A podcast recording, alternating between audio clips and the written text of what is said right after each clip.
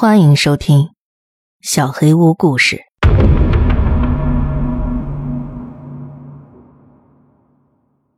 梦鬼第四集。之后，大巴车把我们还有仍在昏睡的小玉都送回了学校。老师把我们带回了教室，大家先安静在教室里自习，不许交头接耳。等老师回来，交代完之后，老师牵着我的手。把我带到了校长室。早上被老师打过一巴掌之后，我一直头脑一片空白，完全无法思考。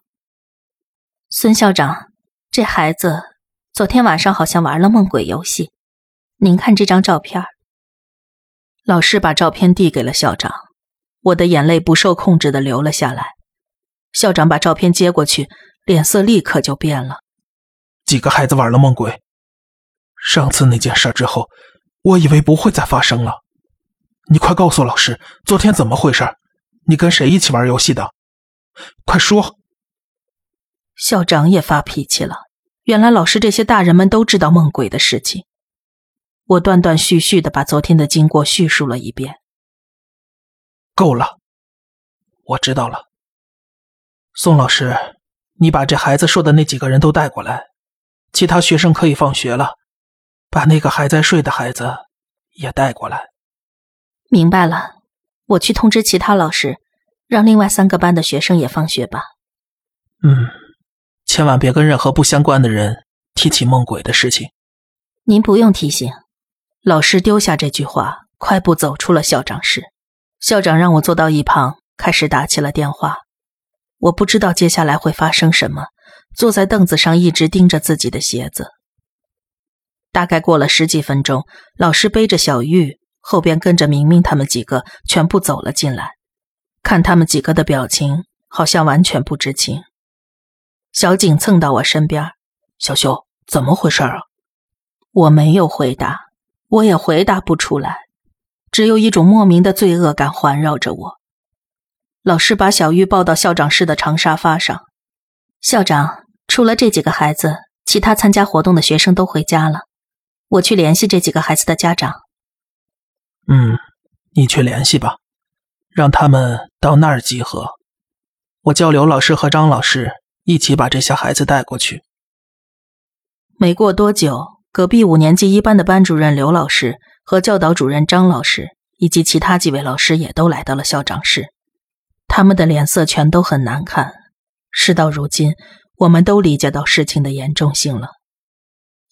同学们听好，你们这次做的事情后果非常严重。虽然你们都是孩子，但也必须了解这件事的来龙去脉。等你们宋老师回来以后，我就带你们去个地方。今天的活动还没结束，就把其他同学都赶回家。说不定会有家长打电话来问怎么回事。一会儿除了宋老师、刘老师和张老师之外，你们其他三位老师都留在学校回应情况。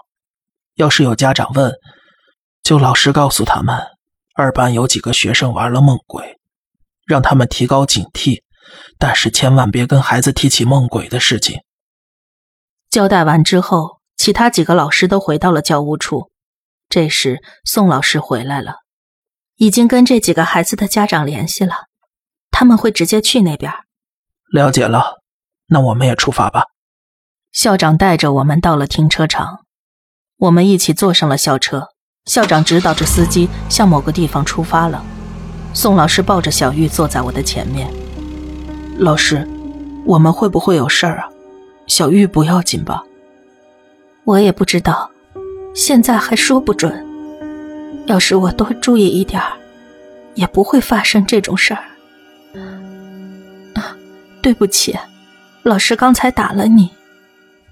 老师背对着我，但我知道他又哭了。他一边抚摸着小玉的头发，小玉睡得真的很沉，他会永远这样醒不过来了吗？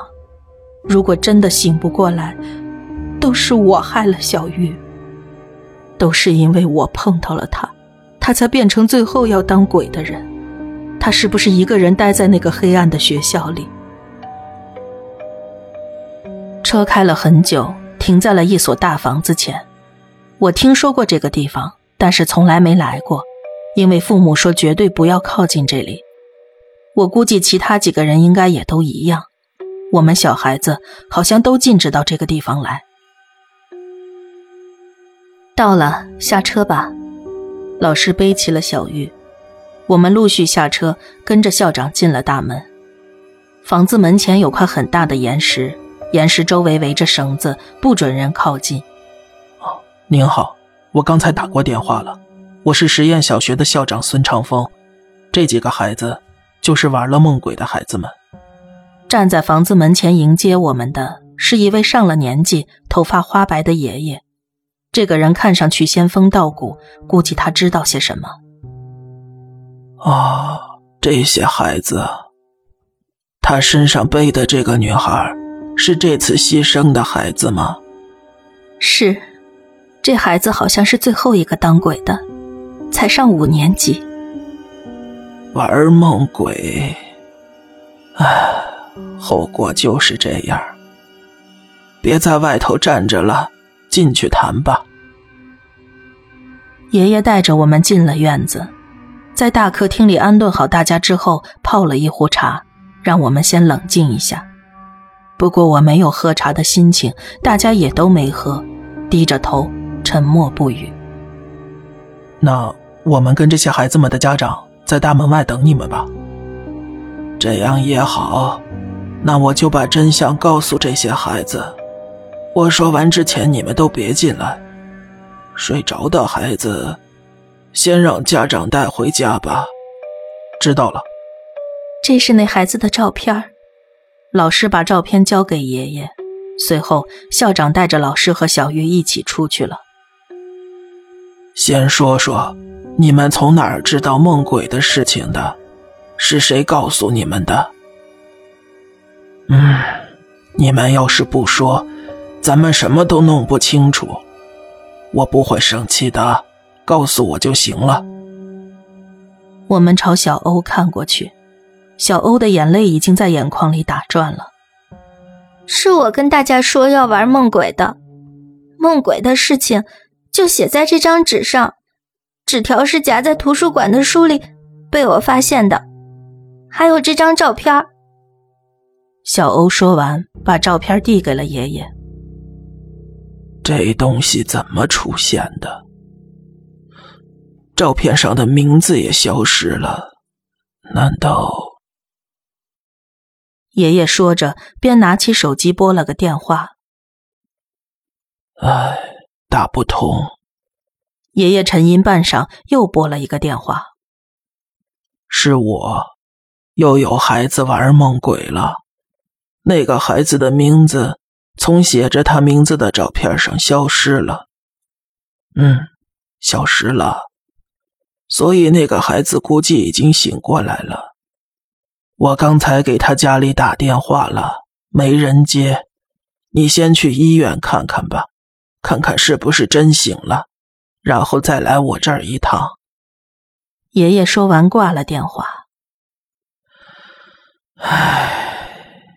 刚才我打电话给在你们之前玩梦鬼的人，现在他去当时最后当鬼的人那儿去看看。等他来之前，我先跟你们说说梦鬼的事情。爷爷终于要跟我们说梦鬼的真相了。所谓梦鬼是个俗称，真正的名字应该是鬼封印。很久以前呢，这地方有恶鬼栖息。那个恶鬼带着小鬼来村子里，干了相当多的坏事儿。那个恶鬼的力量不是人类能对付的，根本无法抵抗。恶鬼就无法无天在村子里肆虐。那时候，我住的这个地方是个寺庙。寺庙的住持创造了鬼封印，想通过一种仪式彻底封印那个恶鬼。那个仪式的具体内容我并不清楚。那个所谓的鬼封印，也就是你们玩的梦鬼。当时的住持向那个鬼提出要求，让他进行一个比赛，要是自己输了的话，就放弃抵抗，从此不管鬼说什么都言听计从。那个鬼啊，完全瞧不起人类，觉得不管怎样自己肯定会赢的。赢了以后他会少很多麻烦，就答应了那个提议。当时那个鬼之所以答应了这个邀请。可能也有为了好玩的成分，然后鬼封印就开始了。不过，这只是住持的障眼法。当时参加鬼封印的就只有住持和那个恶鬼而已。住持把鬼封印开始之后的事情交代给了庙里其他的和尚，就是。游戏一开始就马上把自己给杀了，这样一来，鬼就再也醒不过来，因为他没有可以抓住的对象了。所以，鬼封印开始之后，村里人就把住持给杀了。他们去了恶鬼的老巢，把小鬼们也杀了。那些小鬼只是些小喽啰，通过一般的法术都可以消灭的。村里人把睡着的恶鬼运到这个寺庙来，关进坚固的箱子里，上锁，埋进了很深的洞里，用大石头压住。那石头，就是房子门口你们看见的那块大岩石。本来。事情差不多就结束了，但是那个鬼的名字过了几十年都没消失。你们可能猜到了，只有梦里的人醒过来或者在现实中死掉才会消失。可是名字一直没有消失，也就是说鬼还活着。这就像埋着个地雷一样，不管过了多少年，提到它还是让人害怕。村里人一直没办法彻底放下心来生活，想要确定鬼是不是真的还活着，他们不敢把鬼直接挖出来看，实在是太可怕了。所以，他们再次进行了鬼封印。去的人是当时的村长。村长为了快点确认鬼的存亡，就在画着自己家房子的地图上写上了自己的名字，然后睡了过去。既然是在自己家里，他很熟悉环境，应该很快就能确认鬼是不是还在了。结果，鬼的名字消失了。您是说鬼醒过来了？大概吧。不过。鬼并没有出现，可能是睡了太久，元气耗尽了吧。直到现在，他是生是死也没人知道。不过那块石头底下压着鬼，确实是事实。已经几百年没出现，应该是死了。故事还没完呢，当时的医疗条件肯定没有现在这么好，连细枝末节都比不上。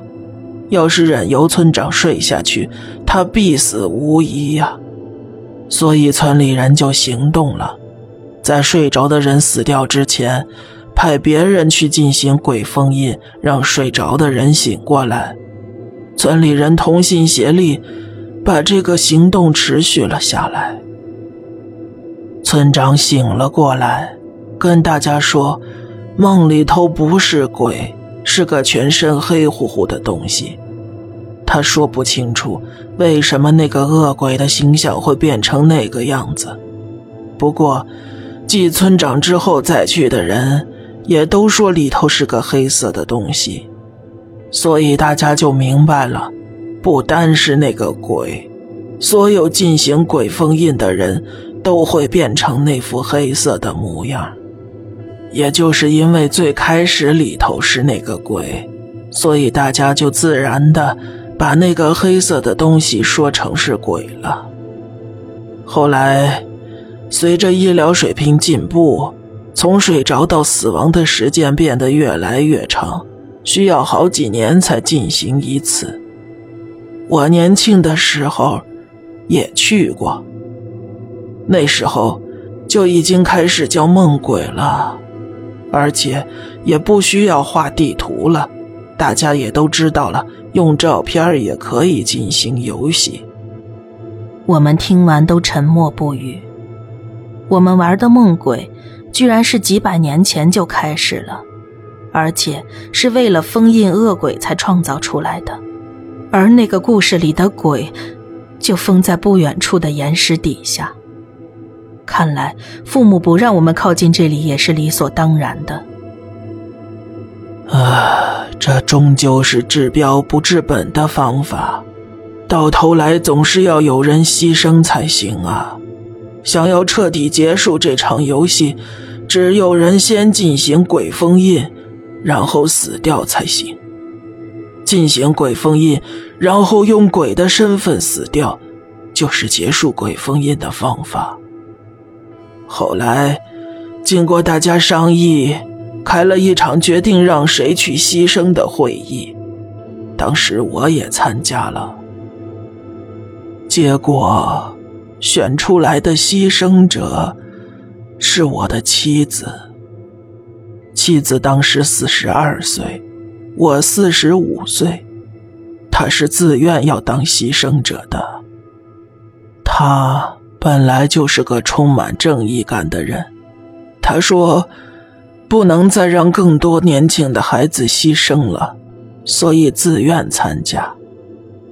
我当然是反对的，可是妻子一点都不肯让步。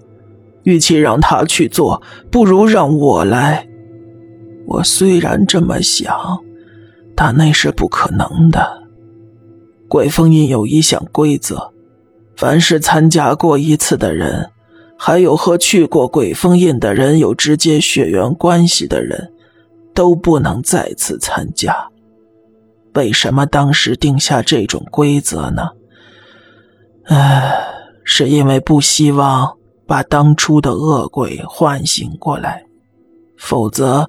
要是小鬼们也进入鬼封印的话，就会把最初的恶鬼给唤醒的。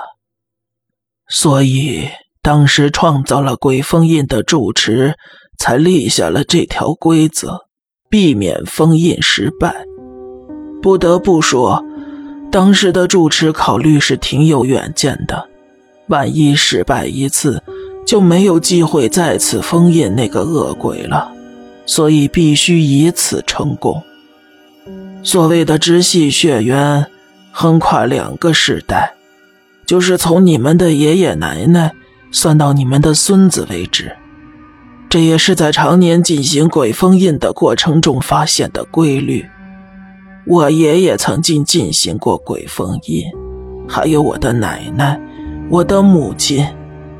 听说我们的祖先。就是当年创造了鬼封印的住持，所以我们家族有比别人优先进行鬼封印的责任感。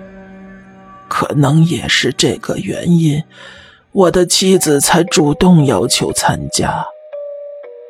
还有一个就是时间，梦里的时间是静止的，直到醒过来之前，都是处于黑暗的状态。据说，是为了让鬼感受到永恒的恐怖。听到这里，我知道自己已经没什么可以帮得上忙的事情了。把小玉最后变成鬼的人是我。本来我想再进行一次梦鬼，代替小玉当最后的鬼的。但是按照爷爷刚才说的，我们已经没有机会再参加了，而且。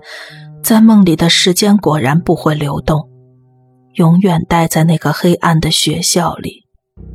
我知道，小玉肯定怕死了。